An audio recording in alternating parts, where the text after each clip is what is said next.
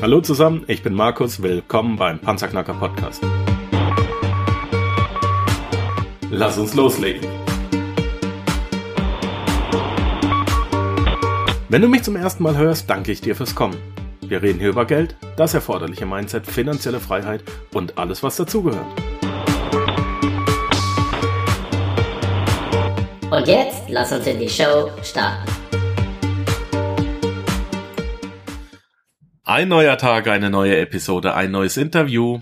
Heute bei mir im Panzerknacker Podcast Christian W. Christian begann seine unternehmerische Karriere 1997 als Mitbegründer des Going Public Magazins, Deutschlands erste Fachzeitschrift für Börsengänge, Venture Capital und Private Equity. Nach dem erfolgreichen Start-up der Going Public Media AG brach der im Ruhrgebiet aufgewachsene Sohn einer Rheinländerin und eines Westfalen gefährliche Mischung, sein Studium ab und wechselte zur Frankfurter Wertpapierhandelsbank Kling Jelko Dr. Demel AG, wo er als Prokurist für den Research-induzierten Einzeleigenhandel und das Listing von US-Firmen in Deutschland zuständig war, eine der ersten Plattformen für Aktienemissionen, er Internet aufbaute und mehrere Börsengänge begleitete, darunter das IPO des Kunstmarktportals artnet.com. Zusammen mit Werner H. Heusinger gründete er dann 2001 die Zertifikate Journal AG. Was als meinungsstarkes Verlagshaus für digitale Fachinformationen rund um strukturierte Finanzprodukte gestartet war, entwickelte sich binnen weniger Jahre zur integrierten Medien- und Merchandising-Marke mit mehr als 100.000 Followern und zum Schrittmacher einer mehr als 100 Milliarden Euro schweren Industrie. Im März 2006 brachten die Gründer ihre Firma an die Börse. Ein Jahr später, kurz vor Ausbruch der Weltfinanzkrise, veräußerten sie ihre veräußerten sie die Mehrheit ihrer Anteile an die Axel Springer AG. Und seitdem investiert Christian vor allem sein eigenes Geld. Heute ist er bei uns zu Gast. Darüber freue ich mich wirklich sehr. Und was er uns zu sagen hat, das werden wir gleich erfahren. Die erste Frage, Christian, im Panzerknacker Podcast immer. Geht es dir gut? Mir geht's wunderbar. Wir haben heute endlich mal einen Sonnentag hier in Berlin, blauer Himmel. Ähm, es ist ein Montag, ja, und äh, die Woche liegt vor mir. Ich freue mich drauf, was ich diese Woche hoffentlich Schönes erleben werde, was ich an Herausforderungen habe. Und deshalb geht's mir gut. Ich hoffe, das ist auch bei dir der Fall. Absolut, mein Lieber. Auch bei uns hier in der Schweiz endlich mal wieder ein bisschen Sonnenschein.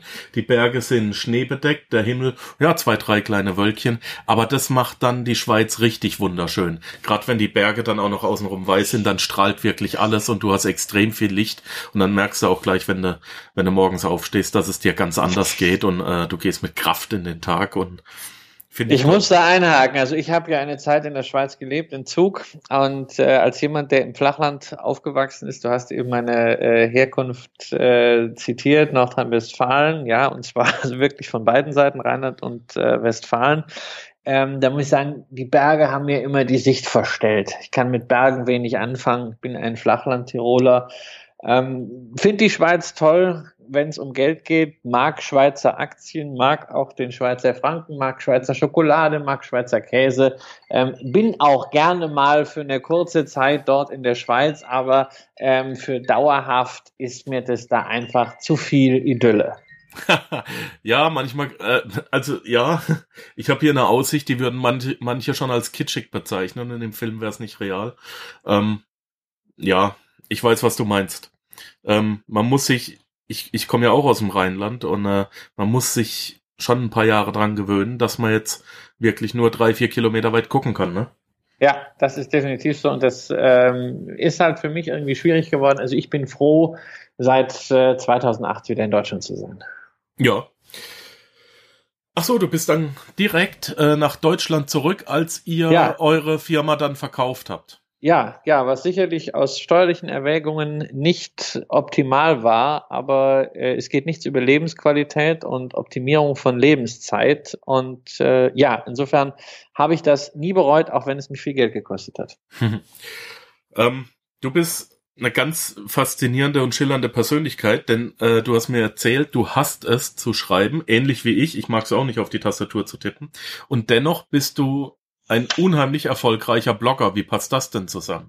Naja, also ein unheimlich erfolgreicher Blogger bin ich nicht. Also unheimlich erfolgreiche Blogger im Finanzbereich, das ist der Finanzrocker, das ist der Finanzvisier, das ist äh, Tim Schäfer, also, also, sagen wir mal Granddaddy der äh, Blogger-Szenerie. Ähm, ich blogge auch ein bisschen, drücke mich ein bisschen darüber aus, ähm, ein bisschen was, äh, was mitzuteilen.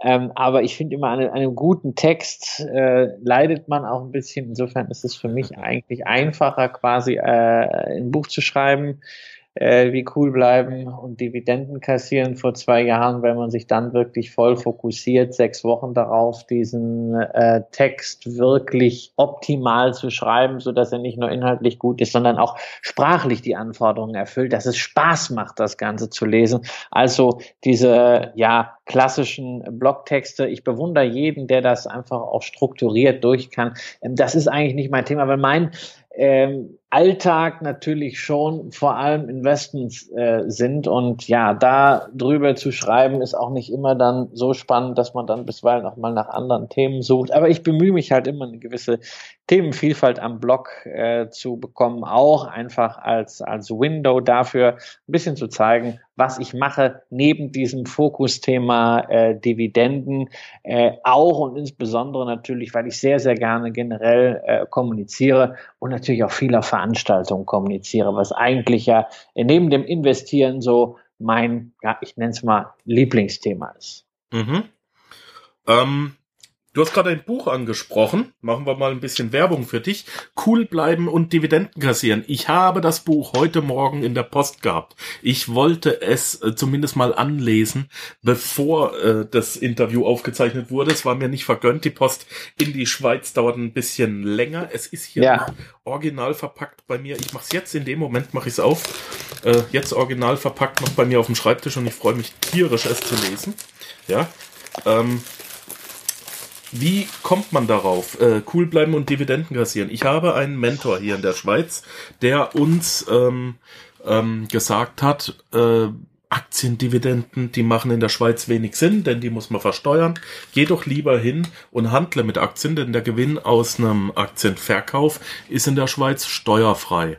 Ähm, macht ja, das aus das deiner Sicht Sinn oder nicht? Ja, also natürlich, äh, also äh, überhaupt eine, eine äh, Anlagestrategie rein aus steuerlichen Motiven ähm, zu verfolgen, das macht natürlich überhaupt keinen Sinn. Ja, das bestätigt dann wieder so das Thema, äh, diesen latenten Vorwurf, dass der Steuerspartrieb bei vielen ausgeprägter ist als der Sexualtrieb. Das will ich dir jetzt nicht unterstellen und auch nicht deinem Mentor.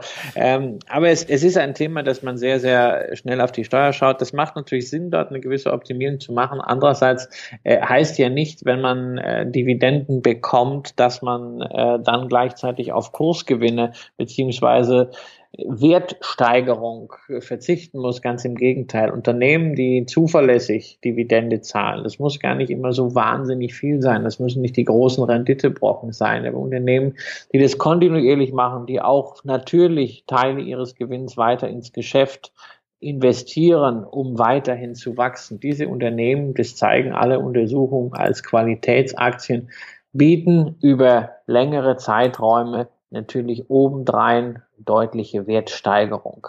Nur der Dividendenertrag ist natürlich in den Zeiten, in denen Börse mal nicht mehr so läuft, wie das momentan der Fall ist, auch eine sehr angenehme Geschichte, wenn man eben keine Gewinne einfahren kann als Investor, wenn vielleicht das Trading, wovon ich persönlich die Finger lasse, weil ich schlichtweg nicht kann, weil ich auch zu faul dafür bin, wo vielleicht das Trading nichts abwirft.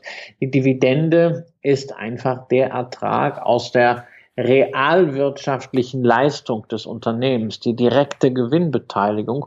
Und das ist dann schon ganz angenehm, gerade in Krisenzeiten. Ich spreche da durchaus aus eigener Erfahrung, weil ich, du hast eben meine Vita angesprochen, den Großteil meines Portfolios aufgebaut habe, eben in einer sehr schlechten Zeit, äh, 2007 beziehungsweise vor allem 2008.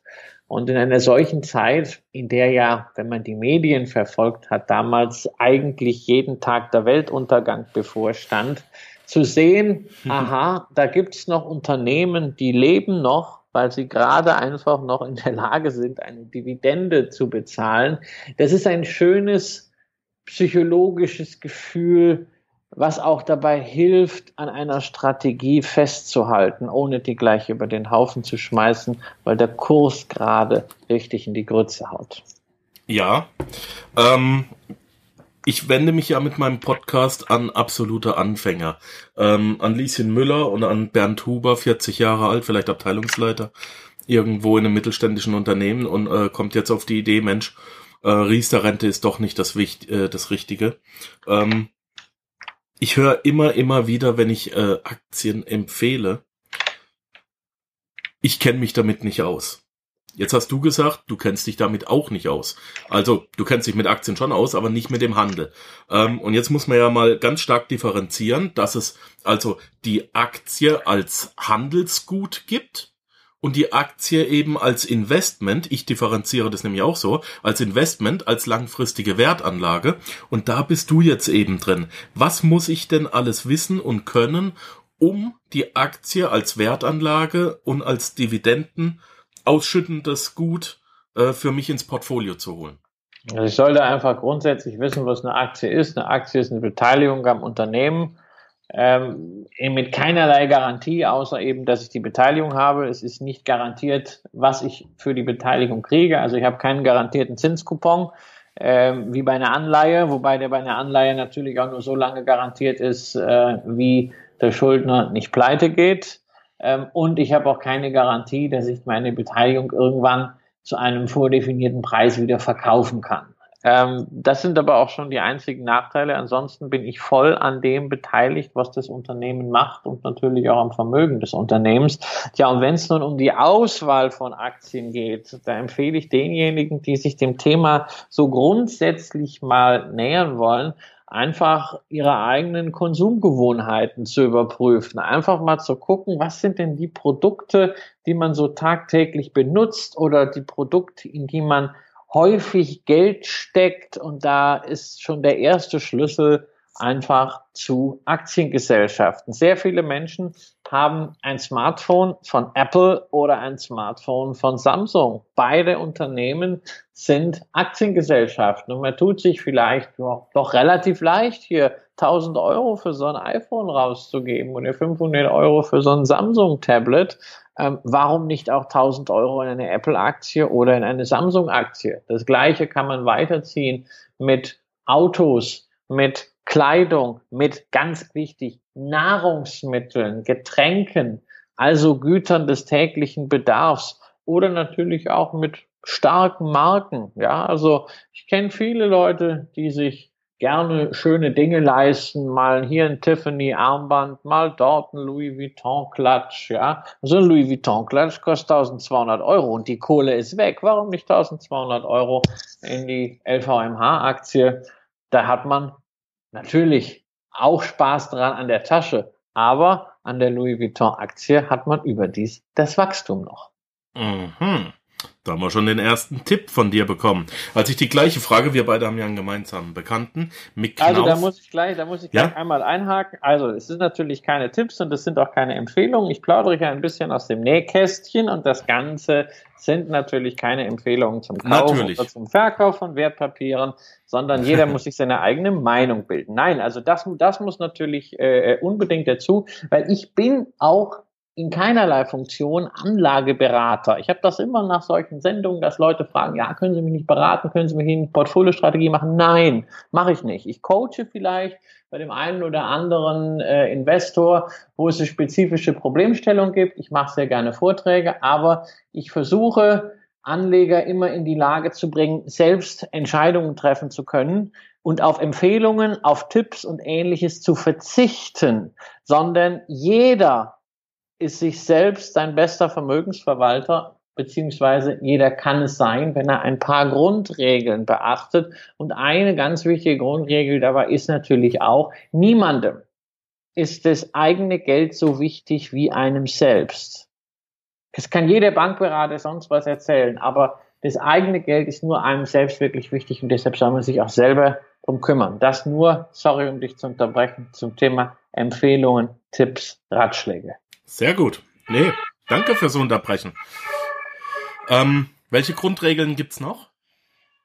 Naja, Warren Buffett äh, ähm, hat eine schöne Grundregel, die auch äh, ähm, von, von Peter Lynch in anderer Form äh, aufbereitet wurde. Das ist äh, von, von vielen äh, legendären US-Investoren die alte Regel, kaufe nur, was du verstehst. Ja, ähm, wenn man, egal ob man sich jetzt auf Finanzprodukte einlässt, ob es auf bestimmt, um bestimmte Aktien oder Fonds geht, ob es um Immobilie geht, die Grundregel ist, in irgendwas sein Geld zu geben, was man nicht wirklich wirklich jemand anders in fünf Sätzen oder in einer Minute erklären kann, wie es funktioniert, wo die Werttreiber sind, das ist völliger Mist. Also äh, zum Beispiel deswegen scheidet für mich eine Einzelanlage in irgendwelche Biotech-Unternehmen aus, weil ich kann ja noch nicht mal das Geschäftsmodell und die Wirkstoffe da aussprechen, geschweige denn verstehen. Nehme ich also am liebsten eine Dachlösung von Leuten, die wissen, wie man das Geschäft macht, wie zum Beispiel die Schweizer äh, Holding äh, BB Biotech. Ja. Ähm, kannst aber auch natürlich genauso gut auf die Produktebene ziehen. Leute kriegen in der Bankfiliale Fonds verkauft, da stehen dann immer so Schlüsselworte drin wie äh, äh, Absolute Return Complex, Vola Reduced, Maximum Yield, Sharp Ratio, sonst was, dieser, dieser ganze Bullshit-Bingo, ja, ähm, dann frag einfach mal, ja, was ist eigentlich das Besondere jetzt an diesem Fonds? Kann am Ende wieder keiner erklären. Oder irgendwelche äh, komplexen Auszahlungsstrukturen bei Zertifikaten oder bei Anleihen oder bei Versicherungen. Also wirklich mal bei all dem, wo man sein Geld reinsteckt, einfach mal fragen, ähm, wie funktioniert das? Im Grunde genau das Gleiche machen, was man auch bei allen Investments im, und Geldausgaben im täglichen Leben macht. Ja, man weiß ja auch, wie das iPhone funktioniert und was man damit machen kann. Äh, man muss nicht jedes technische Detail wissen, aber man sollte wissen, wie man es, wie man es ankriegt äh, ähm, und was man damit auch für Fehler machen kann. Das Gleiche gilt auch fürs Auto. Und man informiert sich ja auch zum Beispiel über die Zutaten von irgendwelchen Lebensmitteln. Also bitte das Gleiche auch bei der Geldanlage tun. Ja, aber so kompliziert muss es ja auch schon mal gar nicht sein. Ich persönlich, jetzt möchte ich dann dann deine Meinung noch dazu wissen. Ich persönlich mag zum Beispiel die Aktie Fuchs Petrolub sehr. Weißt du, ich habe in der Industrie mal gearbeitet, ich war acht Jahre Soldat und ich weiß, dass jeder Stapler, jede Maschine, jeder Panzer und jedes Gewehr abgeschmiert werden muss. Die stellen ja Hochleistungsschmierstoffe her. So, und egal was passiert, selbst wenn es nochmal einen Krieg gibt, die werden weiter Hochleistungsschmierstoffe herstellen und zahlen auch noch Dividende. Ich finde die Aktie super. Ja. Habe ja. ich verstanden. Alles ja, muss abgeschmiert werden. Mehr Top. muss ich ja nicht wissen, oder? Top-Unternehmen, natürlich eine, eine meiner Lieblingsfirmen. Sehr zuverlässiger oh, Dividendenzahler, okay. Weltmarktführer äh, aus Deutschland, Mittelständler, äh, Familienunternehmen, ja, da gibt's wenig, was mir an dem Unternehmen nicht gefallen sollte. Natürlich, das ist kein Unternehmen, was mit 20, 30 Prozent pro Jahr wächst, aber sie wachsen stetig. Und es ist auch wieder so ein Unternehmen, äh, wo man sagt, naja. War nicht abgesprochen, jetzt müssen wir sagen. Ne? Nein, es ist. War nicht es abgesprochen. Ist, ah, es ist, es ist eine ganz, äh, äh, es steht ja auch bei mir in den, in den Listen auf der Website äh, sehr weit oben. Es gibt nicht äh, viele Dividendenzahler in Deutschland, die so zuverlässig sind. Ähm, und es, es steht eigentlich symptomatisch auch dafür, wie Dividende Qualität eines Unternehmens anzeigt, wenn sie denn zuverlässig kommt. Das ist ein, ein Bilderbuchbeispiel dafür, äh, momentan heißt es ja bisweilen immer, ja, also wahrscheinlich Fuchs Petrolub, das könnte ja ganz kritisch werden, wenn die mal irgendwann äh, nicht mehr so viel Nachfrage haben aus der Automobilindustrie ähm, weil wir alle mit Elektroautos umeinander fahren, dann wird das Geschäft deutlich weniger werden. Also erstmal Automobilindustrie ähm. ist nicht alles bei Fuchs Petrolub und zum anderen, also auch beim E-Auto gibt es immer noch bewegliche Teile, die müssen geschmiert. Ja, äh, Entschuldigung, da gibt es immer noch Räder, die sich drehen. Ja, das, das, kommt, das kommt hinzu. Und dann natürlich auch, wir reden über Automatisierung, wir reden über Roboter. Da sind überall bewegliche Teile dran. Das muss alles irgendwie geschmiert werden. Das ist Hightech, ja. Das ist nicht mehr nur dieses dreckige Zeug und da ist Fuchs Petrolub überall drin. Also nach wie vor für mich persönlich ein Unternehmen äh, mit einer großartigen Zukunft, mit einem großartigen Management, äh, bei dem ich stolzer Aktionär bin. Oh, freut mich. Ich auch. und ähm, ja, das andere, ich war, ich wir haben in der, ich habe in der Industrie gearbeitet, da wurde geschweißt. Ich habe, ähm, ich habe ähm, einen Laser in der Halle stehen gehabt. Der Laser, der hat, ja, wenn es gut lief, zweimal pro Woche ein LKW voll äh, Flüssiggas bekommen. Ja, ähm, Edelgase, Linde, ähm, ja. finde ich genauso gut. Ja, ja, also Linde ähm, als, als Unternehmen muss ich sagen, äh, fein, feine Sache ist, ist in Ordnung ähm, von, der, von der Perspektive her. Den gesamten Bereich mag ich gerne. Es gibt auch also Air Products and Chemicals äh, in, in den USA, eine Air Liquide äh, aus Frankreich finde ich ebenfalls äh, sehr, sehr spannend. Allerdings äh, eins dabei gefällt mir halt nicht so die Art und Weise, wie diese Fusion mit, äh, mit Praxair jetzt, äh, ja, man muss es schon wirklich sagen, durchgeboxt wurde an den Aktionären vorbei, ähm, ohne Hauptversammlungsbeschluss, das ist nicht unbedingt die feine Art und ist hoffentlich auch nicht stilbildend. Sowas äh, möchte ich eigentlich nicht sehen. Mhm. Davon weiß ich jetzt gerade nichts, aber gut, dass du hingewiesen hast drauf. Schön. Ähm, du hast gerade angesprochen, deine Listen auf der Webseite. So bin ich ja eigentlich auf dich gekommen. Das sind ja kleine Goldschätze. Ähm, er, erklär mir deine Listen auf der Webseite für diejenigen, die deine, äh, die Seite heißt dividendenadel.de und diejenigen, die die Seite noch nicht kennen. Ähm, ich, ich persönlich sehe ja die Listen als die, als das Herzstück der Webseite. Du auch? Äh, nee, nee, also überhaupt nicht. Das ist so ein, das ist so ein äh, ähm, Arbe Arbeitsinstrument, äh, aber ich bin ja immer der Meinung, äh, äh, Daten alleine sind nur ein Friedhof und Daten müssen kuratiert werden. Also insofern äh, bin ich natürlich schon der Meinung, dass alles das, was das Jahr überkommt an, an Kommentaren und an Einschätzungen, äh, wichtiger ist. Ich, am Ende ist, glaube ich, ist, glaube ich, beides äh, wichtig. Die Listen sind einfach eine Zusammenstellung von Dividendenzahlern, die meine Kriterien, äh, die ich auch in dem Buch dargelegt habe, an zuverlässige äh, Dividendenunternehmen erfüllen. Das ist eben nicht nur eine hohe Rendite, darauf schauen viele, aber das ist gar nicht so entscheidend, wenn es um langfristige Unternehmensqualität geht, sondern entscheidend ist halt, wie eben schon bei Fuchs Petrolub gesehen, die Kontinuität, dass ein Unternehmen auch in schlechten Zeiten in der Lage ist, die Dividende zu zahlen. Ähm, dann hatten wir angesprochen, dass natürlich auch Geld ins Geschäft gesteckt werden soll, also sprich nicht der gesamte Gewinn ausgeschüttet werden soll und natürlich das Wachstum ist auch ein wesentliches Punkt, äh, Thema. Und das Ganze zusammengebracht ist dann halt in diesen Dividendenadellisten, aber auch da ist halt ganz klar, ähm, Daten benötigen meiner Ansicht nach immer eine Einordnung, immer eine Kommentierung und insofern lohnt es auch äh, durchaus mal auf die Website zu schauen, wenn man gerade nicht nur eine Liste aufrufen will. Ja. Du hast im Buch als auch ähm, als auch auf der Webseite ein magisches Viereck. Das äh, magische Viereck ähm, nimmt die Ausschüttungsqualität ins Visier. Magst du uns das magische Viereck mal erklären? Ja, das sind diese, diese vier Themen, die ich gerade angesprochen habe, wobei also vor allem diese, dieser Begriff magisches Viereck, den erkläre ich natürlich am liebsten erstmal äh, vorab.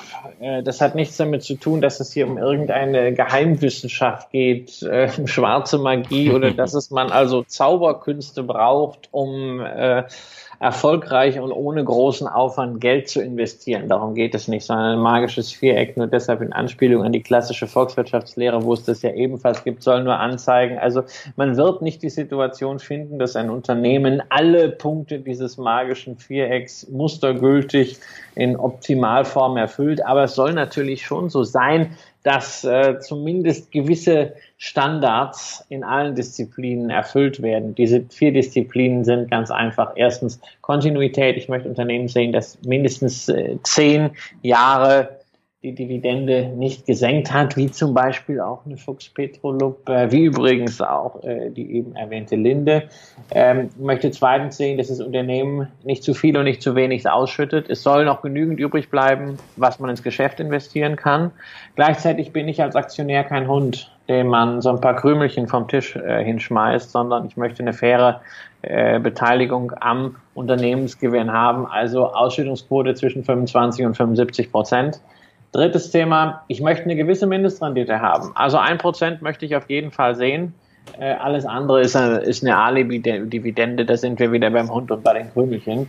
Äh, und viertens, ich möchte, dass die Dividende, und das ist das entscheidende Sortierungskriterium, äh, dynamisch wächst. Und da ist halt äh, das alte Prinzip, äh, jemand, der in der Vergangenheit es geschafft hat, bietet eine recht hohe Wahrscheinlichkeit, wohlgemerkt keine Sicherheit, dass das auch weiterhin der Fall ist. Deshalb schaue ich mir an der Stelle das historische Dividendenwachstum an.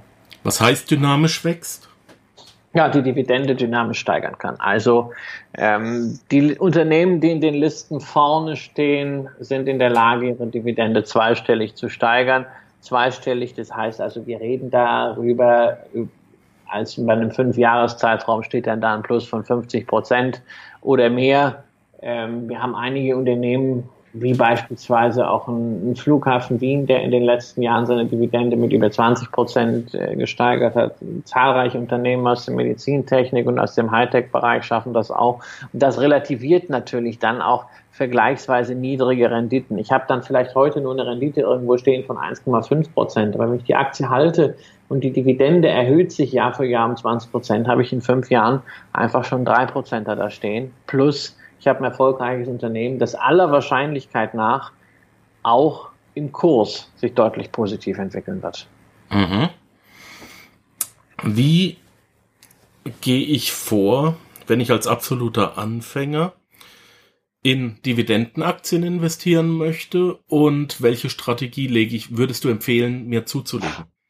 Das hängt sehr, sehr entscheidend davon ab, was man insgesamt an Portfolio hat, was man an Mitteln zur Verfügung stehen hat ähm, und inwieweit man bereit ist, sich selber damit zu beschäftigen. Wenn man kein Vermögen nennenswert hat, beziehungsweise in der Vermögensaufbauphase ist, wo man vor allen Dingen anspart, macht es natürlich Sinn, aufgrund der Regelmäßigkeit 100, 200, 300 Euro jeden Monat zurückzulegen. Da braucht man keine einzelnen Aktien unbedingt für zu kaufen. Da kann man auch einen Fonds kaufen oder einen, äh, einen ETF. Wenn man in der Situation ist, dass man ein gewisses Vermögen hat, vielleicht auch ein Vermögen äh, ererbt hat und das jetzt investiert, braucht man zunächst die Strategie, sollte sich also zunächst mal überlegen, welche Unternehmen sind interessant. Da können in der Tat diese Listen eine Orientierung bieten. Wichtig dabei ist immer auf eine ausreichende Streuung nach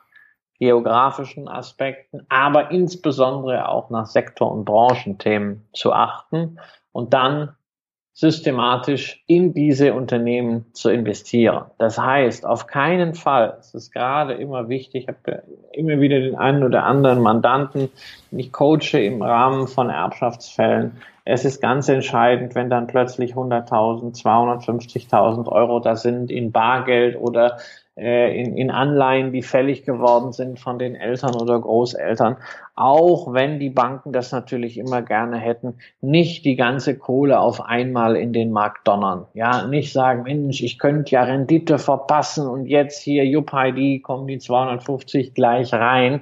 Ähm, das ist wahr, man kann Rendite verpassen und im Rückblick ist es auch so, ähm, wer in der Vergangenheit alles auf einmal investiert hat, steht heute besser da als jemand, der das in Tranchen gemacht hat. Aber die nervliche Belastung, wenn man ausgerechnet kurz nachdem man investiert hat, so eine Krise wie 2008 hat, und ich weiß da wirklich, wovon ich spreche, ist immens hoch. Und das Risiko, dass man dann wenn man heute 250.000 investiert vom Erbe des Vaters, und das ist irgendwie alles, und in zwei Wochen rutscht der Markt runter, wie wir es im DAX beispielsweise ja gesehen haben, 2011, 30 Prozent minus innerhalb von zwei Wochen. Und dann steht man da, man hat 75.000 Euro Verlust und sieht die da. Dann ist das Risiko, dass man sagt, scheiße, was hab ich da gemacht? Was hat mich da geritten? Bloß raus, wenn das noch schlimmer wird. 75.000 Euro vom Geld vom Vati durchgebracht, wo der sein ganzes Leben für gearbeitet hat. Nein, alles wieder weg bloß in Anleihen, bloß aufs Tagesgeld. Das Risiko ist immens groß, viel größer, als wenn man sagt, ich strecke diese Summe auf fünf Tranchen, auf 50.000 Euro pro Jahr. Und wenn es dann rappelt, ziehe ich einfach eine Tranche vor. Bloß nicht dieses Gefühl haben, man kann etwas verpassen. Das gilt auch für alle, die jetzt eine Lebensversicherung ausgezahlt bekommen und das Geld nicht brauchen, aber wissen, dass sie es in 15, 20 Jahren brauchen, nicht einfach jetzt nur, weil gerade jeder über Aktien spricht, auf Gedeih und Verderb in den Aktienmarkt reingehen. Es mag alles finanzmathematisch, rational, kapitalistisch und wie diese ganzen Floskeln heißen,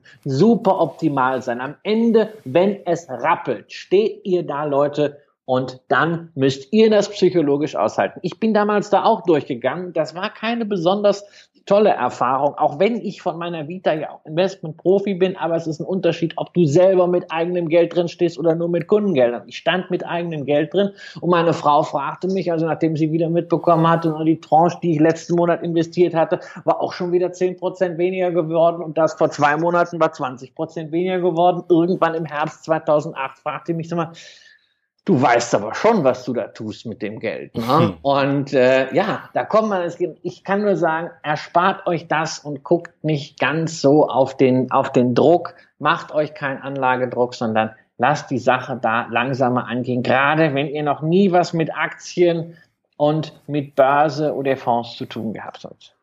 Stichwort Cost-Average-Effekt.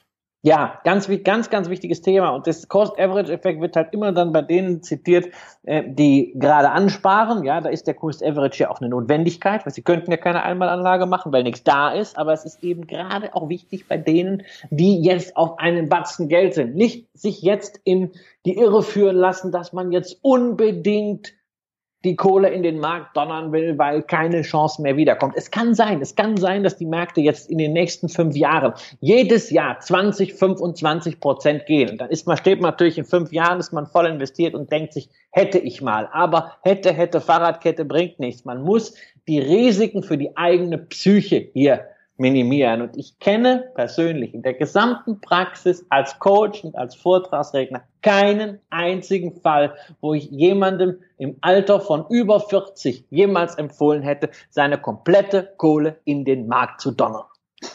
Dankeschön. Sehr wichtig. Ähm, lass uns kurz äh, einen, einen kleinen Cut machen und auf die Listen zurückgehen. Denn ähm, es werden sich jetzt relativ viele jetzt auch auf die Listen stürzen. Ich würde mit dir gern mal äh, die, die Gliederung der Liste durchgehen. Mhm. Ja, also am Anfang haben wir die Nummer, das, äh, die ist fortlaufend und dementsprechend kann man davon ausgehen, dass die auf der eins deine Nummer eins steht. Ist richtig, ne? Sagen wir so, also äh, äh, was heißt meine Nummer eins? Das wäre ja eine subjektive äh, Geschichte, ja. Und äh, mein, meine Nummer eins ist meine Frau, mein Sohn und äh, sicherlich, sicherlich, sicherlich keine Aktie. Ähm, die aber, haben auch keine Wertpapierkennnummern. Äh, nein, nein, haben sie nicht. Haben sie nicht. Die könnte ich mir aber, die könnte ich mir aber ohnehin nicht merken. Ich, ich denke immer in Kürzeln. Ähm, nein, also die Dividendenadelisten sind sortiert. Das steht auch auf dem Beiblatt immer so auf der Seite zwei absteigend nach dem Dividendenwachstum beziehungsweise in der Liste der Dynamik für die vergangenen äh, fünf Jahre. Ähm, und insofern das Unternehmen, das äh, ganz oben steht, ist dann ein Unternehmen, das alle anderen Kriterien erfüllt und dabei die höchste Dividendendynamik bietet. Jawohl. Ähm, dann kommt die Wertpapierkennnummer, ganz normal. Da kann man dann die Aktie auch finden, wenn man die kaufen möchte. Die, der Beschrieb des Unternehmens, der Name, äh, aus welchem Land die Firma kommt und in welcher Branche sie tätig ist. Anschließend schreibst du auf, in welchem Index sie rangiert. Und genau. dann Wichtige Information natürlich für, äh, für Anleger, äh, gerade damit man auch einschätzen kann, ob es sich jetzt wirklich um etabliertes Unternehmen handelt, wie im DAX oder MDAX, oder ob es ein kleineres Unternehmen ist, ja, was also zum Beispiel nur im Freiverkehr ist oder im Prime Standard. Da muss man dann natürlich äh, mit erhöhten Risiken rechnen, hat aber natürlich umgekehrt auch größere Chancen. Jawohl. Und jetzt wird schon ein bisschen komplizierter. Erhöht Konstanz, da muss man schon unten lesen. Da steht jetzt bei, ähm, nehmen wir mal die Fuchs Petrolub, 15-17. Was heißt das? Genau, heißt nichts anderes, als dass sie 15 Jahre in Folge die Dividende erhöht haben und 17 Jahre in Folge die Dividende nicht gesenkt haben. Ja, das ist also ein wesentliches Kriterium. Mindestens zehn Jahre nicht gesenkt. Fuchs Petrolub, ja, im Sozialismus hätte man gesagt, äh, Ziel übererfüllt. Ja, äh, 15 Erhöhungen in Folge. Das gehört mit zum Besten am deutschen Aktienmarkt. Das ist äh, Nummer drei hinter Fresenius und Fresenius Medical Care mit 25 und 20 ähm, und äh, 17 Jahre äh, ähm, die Dividende nicht gesenkt. Das zeigt übrigens auch, weil der Zeitraum schon sehr lang ist, selbst in der Finanzkrise damals, als die Welt untergegangen ist, als viele Industrieunternehmen ihre Dividende senken oder sogar streichen mussten, hat Fuchs Petrolub die Dividende sogar erhöhen können. Und das ist natürlich ein besonderes Qualitätsmerkmal, mal völlig weg von dem typischen Thema Dividendenrendite. Mhm. Sehr gut. Ähm, Payout drei Jahre 48 Prozent heißt? Ja, ist die Dividendenausschüttungsquote. Wie viel Prozent vom Gewinn sind über die Dividende an die Anleger ausgezahlt worden. Und das Ganze nicht auf ein Jahr, weil da kann es natürlich mal Schwankungen geben, sondern auf drei Jahre gerechnet im Durchschnitt. Also Summe der Dividenden durch Summe der Gewinne in diesem Zeitraum. Das gibt die Payout Ratio und die liegt, und das ist eine Anforderung, um in diese Liste reinzukommen, zwischen 25 und 75 Prozent. Und wir sehen also Fuchs Petrolub äh, sozusagen in der goldenen Mitte. Man könnte das auch idealtypisch nennen mit 48 Prozent. Schön. Die nächste Spalte, die wir haben, ist Rendite auf fünf Jahre. Zwei Prozent haben wir bei Fuchs. Ja, ist ja einfach die Durchschnittsrendite. Rendite Betrachtung nur auf einen Stichpunkt ist natürlich äh, immer kritisch, hängt sehr an den Launen der Börsianer. Deshalb geht es eher um die Einschätzung, ist es ein, ist es ein Renditewert, ist es stark an Wachstumswerten, der füllt er überhaupt gewisse Mindestkriterien. Deshalb Dividendensumme durch durchschnittlichen Kurs durch fünf ist diese durchschnittliche realisierte Rendite. Mhm. Die Dynamik über fünf Jahre 12,2 Prozent. Ja, einfach die Dividendenanhebung. Im Schnitt hat Fuchs Petrolub, ne, dieses langweilige Schmierölunternehmen, ne, die Dividende jedes Jahr in den letzten fünf Jahren um 12 Prozent angehoben. Ne. Und das ist natürlich aggregiert über die Zeit weit mehr als 50 Prozent. Verstehe. Wir haben als nächstes äh, auf, ab über zehn Jahre. Und da steht jetzt 10-10-0.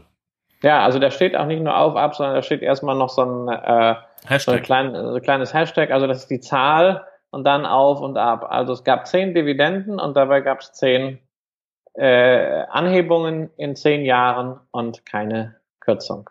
Es ging also immer nur rauf. Ne? Vorwärts, immer, rückwärts, nimmer. Schön. Ähm, Kurs über 52 Wochen, 15,2 Prozent. Ja, das ist einfach der Kursgewinn in den letzten 52 Wochen. Kurs gegenüber hoch 52 Wochen minus 12,4 Prozent. Heißt also, dass der Kurs gegenüber dem Hoch 12,4 Prozent abgegeben hat. Das ist ein bisschen so eine Einschätzung, wo liegen wir denn insgesamt in Relation zum Hochkurs. Wenn da eine Null stehen würde, wären wir halt auf dem absoluten Hochpunkt, so wie beispielsweise bei Bechtle. Ja. Erwartete Rendite 2%. Das glaube ich selbst ja. erklären, ne? Ja, das ist also die Dividendenschätzung äh, für das laufende Jahr. Ich bin bei Schätzungen immer sehr vorsichtig, aber bei Unternehmen, die natürlich äh, langfristig äh, zuverlässig gezahlt haben, da kann man auch mal eine Schätzung verwenden. So, jetzt wissen wir auch, wie wir die Liste lesen und äh, das ist sehr, sehr gut, sehr intelligent, sehr informativ aufgebaut. Danke dafür. Ähm, kurze Frage ich finde immer wieder den Lokalpatriotismus, wenn äh, Leute anfangen, sich für Aktien zu äh, interessieren. Ja, ähm, kommst du aus Deutschland, willst du nur deutsche Aktien? Hier in der Schweiz geht nichts über Schweizer Aktien. Österreicher geht nicht aus Österreich raus. Was hältst du davon und wie kurierst du die Leute? Ja, ich kann immer nur davor warnen, allzu viel Lokalpatriotismus zu zeigen. Also grundsätzlich ist Lokalpatriotismus ja was ganz Wunderbares. Und das ist, gilt auch an der Börse.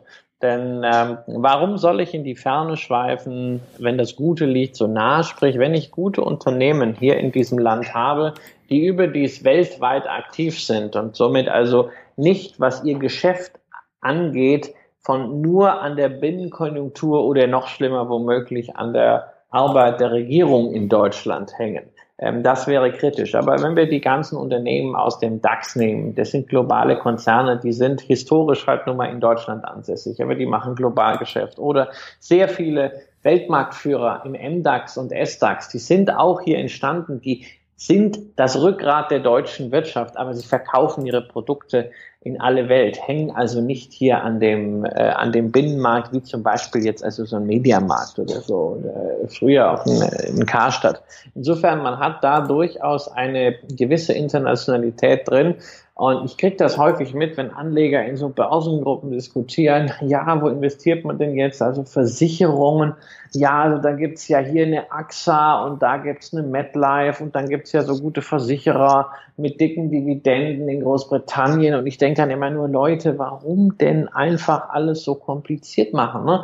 Wir haben in Deutschland einen großartigen Erstversicherer, mit der Allianz, der ist günstig bewertet, der hat ein stabiles Geschäft, der ist zuverlässig, der ist breit aufgestellt, der ist international aktiv. Und wir haben den weltgrößten Rückversicherer mit der Münchner Rück, der auch zu den Unternehmen gehört, die seit über einem Vierteljahrhundert die Dividende nicht gesenkt haben. Warum um alles in der Welt soll ich an so einer Stelle dann unbedingt im Ausland investieren? Da habe ich womöglich noch irgendwo ein steuerliches Problem, muss mir Quellensteuer zurückerstatten lassen.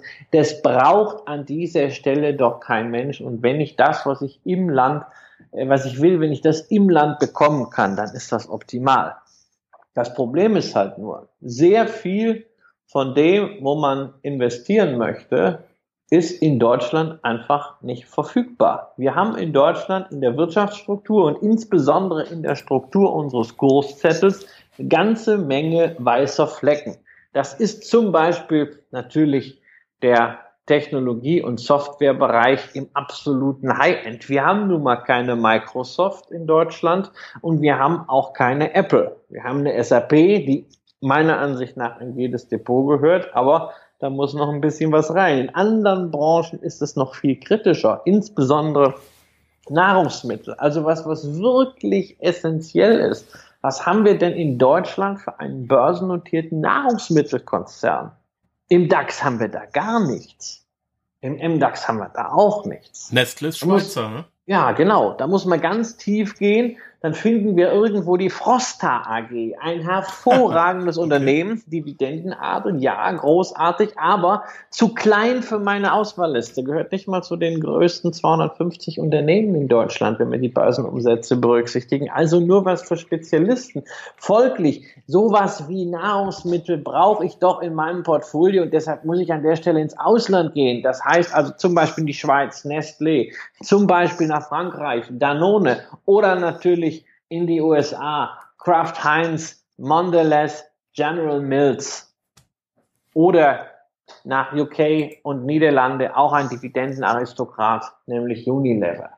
Anderes Beispiel, Finanzen ist ein Riesenbereich, der auch ins Portfolio gehört. Was haben wir denn in Deutschland im Finanzbereich? Wir haben ein paar, ich nenne es mal Hoffnungswerte im Small Cap Segment. Dann haben wir zwei Großbanken, naja, also ich möchte auch nicht die Deutsche Bank oder die Commerzbank im Portfolio haben als langfristiger Anleger. Es gibt in Kanada, es gibt in den USA, es gibt in der Schweiz, in Österreich, in Australien Banken, die über alle Krisen hinweg, auch über die letzte Krise, einfach kontinuierlich steigende Dividenden abgeworfen haben. Der weltgrößte Vermögensverwalter BlackRock, vielen Anlegern bekannt, durch die iShares ETF, das ist eine US-Gesellschaft, brauche ich ebenfalls. Ja, also das nur mal als zwei Beispiele, nämlich Banken, Vermögensverwaltung auf der einen Seite und Nahrungsmittel auf der anderen Seite, wo ich überhaupt nicht anders kann, wenn ich ein halbwegs ordentliches Depot haben möchte, das keine Klumpen hat, sondern breit gestreut ist, als ins Ausland zu gehen. Ähm, Stichwort Ausland. Mein Lieber, ich bin gerade auf Dividendenadel drauf und stelle verwundert fest, dass die nordamerikanischen und die asiatischen Listen nicht mehr verzeichnet sind. Bin ich zu doof zum Suchen oder hast du die runter? Nö, die habe ich jetzt erstmal runtergenommen. Ähm, also ich finde, ich finde auch dafür, dass das eine kostenlose Webseite ist und da sind Listen für Deutschland, Österreich, die Schweiz und die Eurozone ähm, plus Strategien aus dem Buch und Einschätzungen von mir, ähm, das reicht jetzt erstmal. Ähm, weil also das Ganze soll, ich habe das auch, hab da auch schon ein paar Anfragen zu gehabt, natürlich in der letzten Woche, das Ganze soll ja nicht in Arbeit ausarten. genau. Ich habe es dir ja vorhin schon gesagt, da hat ein äh, guter Freund von mir, der auch sein Geld übers Internet verdient, gestern bei Facebook gepostet, äh, aus lauter Langeweile wollte er gerade äh, tatsächlich anfangen, was zu arbeiten. Verdammt, man muss höllisch aufpassen. genau. ja. Ähm, Schön, also dann hast du die tatsächlich runtergetan. Schade, ich wollte die. Also es wird natürlich was zu, es wird natürlich auch wieder was zu ähm, diesen äh, amerikanischen äh, Märkten kommen. Zu Asien, da muss ich halt einfach sagen, Asien habe ich im letzten Jahr auf die äh, Website äh, gepackt, weil ich ein Mandat in dem Bereich hatte, ähm, was inzwischen aber ausgelaufen ist. Asien ist ein Markt, der mich in gewisser Hinsicht natürlich sehr interessiert der mich fasziniert, weil ich glaube natürlich, dass man es im Portfolio haben muss, aber mir fehlt gleichzeitig zu der Markt der Zugang. Also einerseits praktisch, weil ich mag schon mal irgendwie so Märkte nicht, die äh, geschlossen sind, wenn ich wach bin und die dann handeln, wenn ich schlafe. Das ist bei den Asiaten äh, in der Regel der Fall. Ähm, das andere, viel entscheidender ist, ich habe keinen wirklichen gedanklichen Zugang. Ich tue mich mit Asien einfach schwer, ähm, da einzutauchen, die, die gesamte Struktur der verschiedenen Länder, der verschiedenen Gesellschaften. Das ist für mich nicht so wie äh, beispielsweise die USA oder viele europäische Länder. Ich war auch noch nie in Asien. Ähm, ich habe einfach irgendwie auch nicht den, den Reiz dazu, das so zu entdecken, ganz anders äh, äh als also den amerikanischen Kontinent, wo ich mich gut auskenne. Ähm, insofern ist äh, das Thema Einzeltitel und Asien bei mir im Depot ohnehin nicht vertreten, von ganz wenigen Ausnahmen, abgesehen wie beispielsweise Japan Tobacco oder der japanischen Telefongesellschaft äh, KDDI. Ähm, dort agiere ich halt wirklich überwiegend mit Fonds und ETFs. Mhm. Damit hast du auch schon die äh, Frage vorweggenommen, auf die, äh, die Antwort vorweggenommen auf die Frage, die ich eigentlich stellen wollte.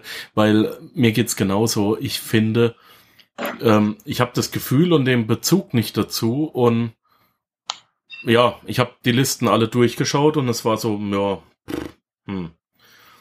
Irgendwie ja. war das Gefühl nicht da. Das soll man eigentlich äh, bei einer, bei einer, bei einer, ja, das, das Gefühl muss irgendwo schon stimmen beim Investment, oder?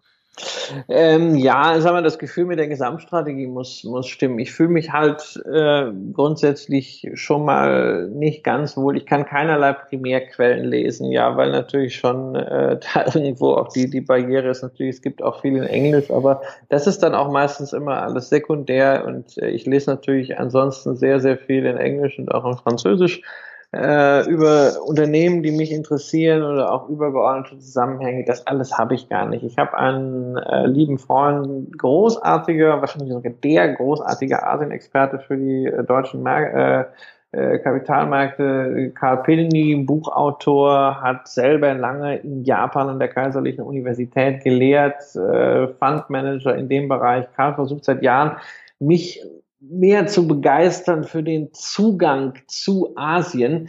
Die Quintessenz, dass in Asien die Musik spielt und dass man in Asien investiert sein muss, die ist lange zu mir vorgedrungen. Aber mir fehlt halt irgendwie so der Impetus, mich auch näher mit der Geschichte, den Lebensumständen, der Philosophie zu beschäftigen. Ähm, man kann nicht alles haben. Also mein Schwerpunkt ist da äh, ganz klar neben Europa äh, die USA und Kanada.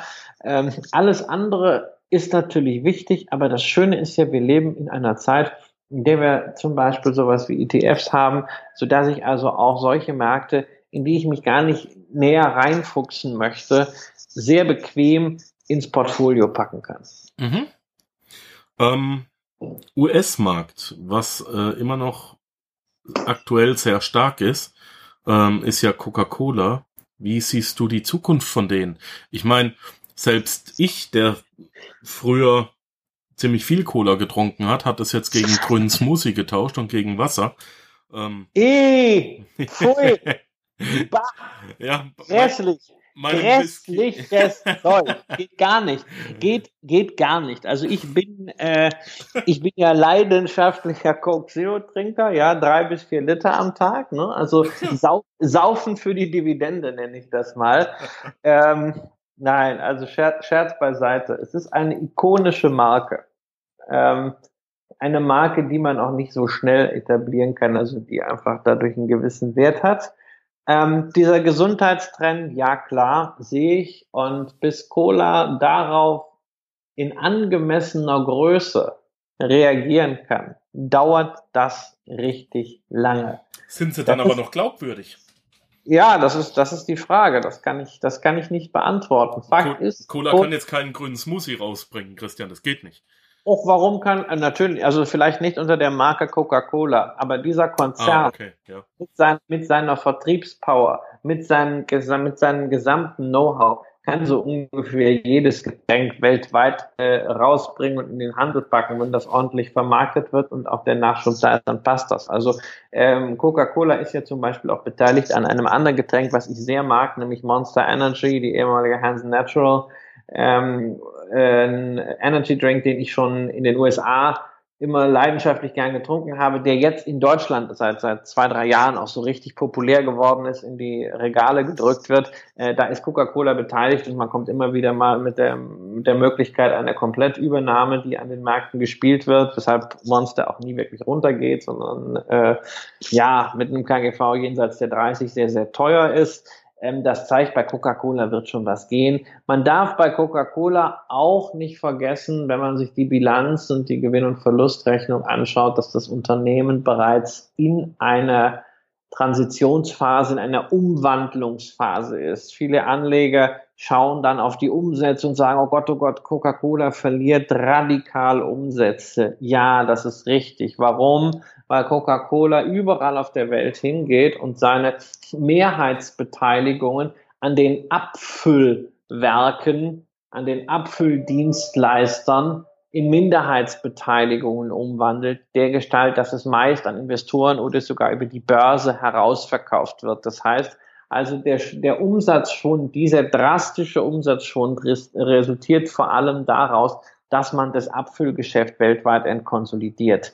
Ähm, das ist ein bilanzieller Effekt, sorgt dafür, dass der Umsatz, der da ist, entsprechend hochmargiger ist, weil das Ursprungsgeschäft mit der Cola, ähm, dieses quasi Patent- und Lizenzgeschäft, das hat natürlich eine viel bessere Marge als diese ganze Abfülllogistik. Das ist ein, das ist ein mühsames Zeug. Also insofern, da äh, läuft bereits die Transition. Die haben durchaus die Zeichen der Zeit erkannt. Nichtsdestotrotz äh, darf man nicht unterschätzen, Coca-Cola hat als einer der zuverlässigsten Dividendenzahler der Welt inzwischen eine Ausschüttungsquote, die dieses Jahr Richtung 100 Prozent läuft. Äh, wenn man mal alle Sonderfaktoren draußen lässt, sondern einfach mal den Gewinn nimmt, dann sind wir da bei 100 Prozent. Das heißt, das ist auf Kante genäht. Die werden nicht die Dividende kürzen müssen, die haben solche Reserven, ist alles fein. Aber das Wachstum, was wir in der Vergangenheit bei Coca-Cola und der Dividende gesehen haben, werden wir in Zukunft sicherlich, zumindest für die nächsten Jahre, nicht mehr haben. Das wird ein bisschen drosseln.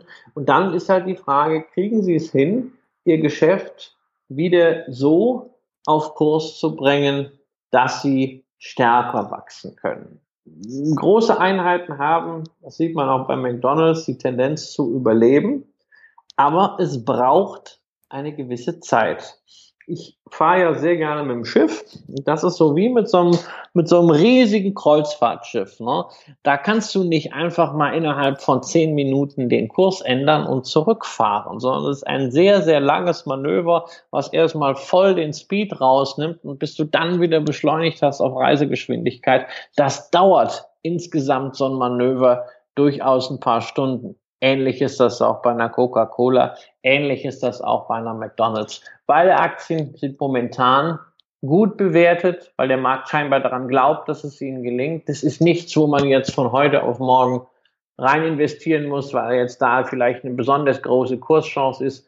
Ich sehe weder bei Coca-Cola noch bei McDonald's, aber für einen Zeitraum, den man seriös überbrücken kann, irgendwelche Dividendenrisiken. Okay. Wie viele Aktien brauche ich in meinem Portfolio als Einzeltitel, beziehungsweise ähm, wie viele brauche ich nicht? Ach naja, also nach unten ist das meiner Ansicht nach in einem Portfolio, was eine gewisse Streuung schon ermöglichen soll. Also 15, äh, also für ein einzelnes Land 10 Titel ist natürlich optimal, für so ein Weltportfolio 15, 20 Titel finde ich schon, äh, sollte man haben. Also unter 15 ähm, wird es kritisch. Äh, gleichzeitig sollte man berücksichtigen, äh, dass ein äh, Portfolio eine gewisse Grundgröße braucht. Also wenn man pro einzelne Aktie weniger als 1000, 2000 Euro investieren kann, macht es halt keinen Sinn. Also ähm, deshalb, äh, da ist man nach unten schon ein bisschen limitiert. Nach oben kann man darüber wirklich streiten, ähm, ob man jetzt sagt, na ja, also mehr als 40 Aktien sollten es auf keinen Fall sein, sonst fieselt es aus. Ähm, ich persönlich habe eine dreistellige Anzahl von Aktien in meinem Income-Depot. Ähm, ich sehe es quasi für mich als meinen, ja, ich nenne es mal persönlichen ETF. Ähm. Was eine Strategie ist, die für mich persönlich taugt, aber es ist natürlich klar, ich bin, äh, verbringe sicherlich mit der Administration meines Portfolios, also allein mit dem Nachhalten von Dividenden, dem Rückfordern von Quellensteuern, etwas mehr Zeit als der Durchschnittsbürger. Verstehe ich. Geht auch nur, wenn es einem Spaß macht, ne? Naja, also ich kann jetzt nicht behaupten, dass das Rückfordern von Quellensteuer und äh, das Eintragen von Dividenden so großartig Spaß macht und äh, vergnügungssteuerpflichtig ist, aber ähm, das, das Schöne ist, meine, meine, meine Frau ist ja wesentlich ordentlicher als ich und äh, wenn ich die Entscheidung treffe, macht sie das Monitoring. Noch ordentlicher? Naja, ich bin ja, ich bin ja, ich bin ja ein Chaot. Ich bin ein, ich bin ein Chaot. Äh, ich habe lange Zeit äh, mit einer Buchhaltung aus dem äh, Schuhkarton gelebt, aber ich habe inzwischen ähm, ja viel gelernt. Verstehe. Ähm, Christian, was haben wir noch vergessen, außer der Tatsache, dass du seit 2017 mit Tobias Kramer Gastgeber des interaktiven YouTube-Formats Echtgeld TV bist? Äh, darauf müssen wir natürlich hinweisen. Der YouTube-Kanal wird bei mir in den ähm, Shownotes natürlich verlinkt, dass man direkt zu euch kommt. Aber was haben wir noch vergessen? Was ist noch enorm wichtig? Was habe ich vergessen zu fragen? Nein, eigentlich äh, äh, hast, hast du nicht, nichts vergessen und wenn, wenn etwas äh, vergessen werden sollte, ich mal, und wenn jetzt spezielle Fragen da sind äh, bei deinen Zuhörern, ähm, also gerade Echtgeld ist ja auch eine Möglichkeit, diese Fragen dann anzubringen. Ähm, das ist ein Format, das Tobias und ich äh, im letzten Jahr gestartet haben äh, bewusst fokussiert gegen diese Empfehlungsorgien in Börsenmedien, wo wenn du also irgendwie was durchblätterst, du am Ende 40 Tipps pro Woche kriegst und gar nicht weißt, was du machen willst, sondern wir machen pro Sendung äh, maximal drei Anlagevorschläge, äh, lassen darüber abstimmen, welchen die äh, Zuschauer live am erfolgreichsten, am erfolgversprechendsten finden und investieren dann direkt in der Sendung vor den Augen aller äh, eigenes Geld da rein, äh, dass das nicht alles so so unverbindlich ist, sondern ganz klar put your money where your mouth is, wie man in den USA sagt. Ähm, und da haben wir vor äh, drei Wochen einfach mal so, ja, so zwischen den Jahren die Idee gehabt, ach komm, jetzt wissen wir gar nicht, ein richtiges Aktienthema macht keinen Sinn, so ein ETF-Thema macht keinen Sinn. Lass uns einfach irgend so Call-In-Sendung machen. Ähm, die Leute sollen vorher Fragen schicken und äh, wir geben dann ganz kurz Feedback zu diesen einzelnen Themen. Das haben wir gemacht und schwuppdiwupp hatten wir irgendwie viereinhalbtausend Abrufe in einer Woche auf dieses äh, Sendungsformat. Deshalb äh, haben wir uns entschlossen, also Feedback, Echtgeld TV wird eine eigene Sendung, die einmal im Monat kommt. Äh, die ist jetzt Anfang Februar wieder und ansonsten immer zum Monatsanfang und da einfach irgendwie, sei es bei YouTube, sei es bei Facebook, sei es per E-Mail, sonst was, Frage einreichen, wenn jetzt irgendwelche Unklarheiten sind und äh, wir werden dann, so die Frage von allgemeinem Interesse ist, äh, diese Frage beantworten. Das machen wir so. Christian, ich bedanke mich ganz recht herzlich für deine Zeit. Das war ein super tolles Interview. Wir haben unheimlich viel gelernt. Äh, ich hoffe, du hast Bock auf Aktien gemacht. Als letzte Frage möchte ich aber noch stellen. Aktien versus Immobilien. Wie stehst du dazu? Ja, ich habe beides. Ähm, muss, ich eigentlich zugeben, auch durch, äh, durch familiäre äh, Vorbelastung. Ich habe im, hab im Buch ein äh, Kapitel äh, was ich ein bisschen ketzerisch Scheine statt Steine genannt habe. Ähm, so ein bisschen einfach mal die Vorteile von Aktien gegenüber Immobilien äh, darzustellen. Also, ne, also zum Beispiel hat mich nachts noch nie eine Aktie angerufen, dass der Wasserhahn tropft. no, aber das, im Immobilienbereich, also wir haben einige Projekte in den letzten Jahren auch im Immobilienbereich gemacht. Äh, das wäre auch eigentlich, das kennt auch jeder, der Immobilien hat, da reicht eigentlich schon eine Eigentumswohnung unter Umständen. Wir haben ein bisschen mehr gemacht. Ähm, da kannst du dann selber wieder ein Buch drüber schreiben. Ja, weil äh, gerade also wenn es ein Mehrfamilienhaus ist, besonders schön, auch noch mit Gewerbe das hatten wir bis 2014 ein, großes Projekt in Leipzig, äh, meine Frau und ich. Und wir haben, wir haben so wahnsinnig viel gelernt, nicht nur über Immobilien, sondern vor allen Dingen über Menschen. Äh, ich überlege immer noch, ob ich daraus mal ein Buch mache. Zumindest ganz lustig. Nein, und ich, ich glaube, dieses Aktie, dieses Aktien oder Aktien versus Immobilien. Das ist ungefähr so wie äh, Direktanlage versus Fonds, äh, ETFs versus Fonds, aktiv versus passiv. Also wir müssen aber bei der Geldanlage aufpassen, dass wir das ganze Ding nicht zu hoch hängen. Geldanlage ist wichtig, aber es ist keine Religion. Ähm, während man also wirklich Probleme hat, glaube ich, gleichzeitig äh, ähm, katholisch und islamisch zu sein, ja, oder gleichzeitig Hindu und Protestant, ähm, ist es durchaus möglich, bei der Geldanlage verschiedene Dinge im Rahmen einer individuellen Strategie äh, zu äh, verknüpfen. Und es ist nicht nur möglich, sondern es ist auch wünschenswert. Das Einzige, wo ich äh, ähm, für plädiere, ist halt, bevor man sich äh, die dritte Eigentumswohnung oder das zweite Mehrfamilienhaus ans Bein bindet als Investor, ist es vielleicht durchaus mal eine Überlegung wert, ob man nicht das erste Dividendendepot aufmacht. Mhm. Wie stehst du zu Edelmetallen? Ja, ich habe sie. Ähm, ich habe äh, äh, sie als äh, Versicherung für den Fall der Fälle, also natürlich auch nicht als als physisch, äh, nicht nicht als als Finanzprodukt äh, sondern wirklich als physisches Gold, ja, weil ich, ich kann mir das gar nicht vorstellen bei diesen Finanzprodukten, die physisch hinterlegt ist. Wie läuft denn das so im Krisenfall? Ja, tapert man dann so nach Luxemburg und sagt, ich hätte jetzt gerne hier meine vier Gramm Gold und dann steht da so, so ein Schalterbeamter mit so einem Zwiebelschneider und schält so von so einem 100 mhm. Gramm Barren vier Gramm ab oder wie geht das? Also ich weiß nicht, nein, ich habe also physisch Münzen und Barren äh, äh, gut äh, versteckt, äh, wo, sie, wo sie niemand vermutet. Nein, nicht bei mir hier in der Wohnung. Ähm, äh, und äh, aber wirklich für den Fall, dass ich es nie brauchen werde. Lieber alter Freund von mir, mit dem ich viel auf Tour war vor zehn Jahren, Herbert Wüstefeld von der ABN Amro Bank, der sagte immer, ähm, ich wünsche Ihnen, dass Gold niemals das beste Investment in Ihrem Portfolio wird, denn äh, dann haben wir alle andere Probleme. Und so sehe ich das auch. Das ist richtig. Äh, damit möchte ich das Interview beschließen. Äh, wie gesagt, ich danke dir nochmal ganz recht herzlich. Ich habe alles auf meinem Zettel abhacken können und ich hatte einen großen Zettel. Das freut mich immer. Ähm, ich hoffe, dass wir uns eventuell bald wieder hören, wenn es äh, ein neues Thema gibt. Dann äh, kannst du gerne wieder Gast im Panzerknacker sein. Und ansonsten wünsche ich dir von Herzen alles Gute. Bleib gesund, bleib munter und ja, happy earnings, ne? Ja, danke schön. Hat mir viel Spaß gemacht. Auf bald. Ciao. Tschüss. Danke, dass du den Panzerknacker Podcast mit Markus Habermehl gehört hast. Wenn dir der heutige Input gefallen hat, dann freue ich mich, wenn du unsere Webseite an deine Freunde und Familie weiterempfiehlst. Vergiss bitte auch nicht, das Archiv auf meiner Webseite unter www.panzerknacker-podcast.com nach älteren Episoden zu checken.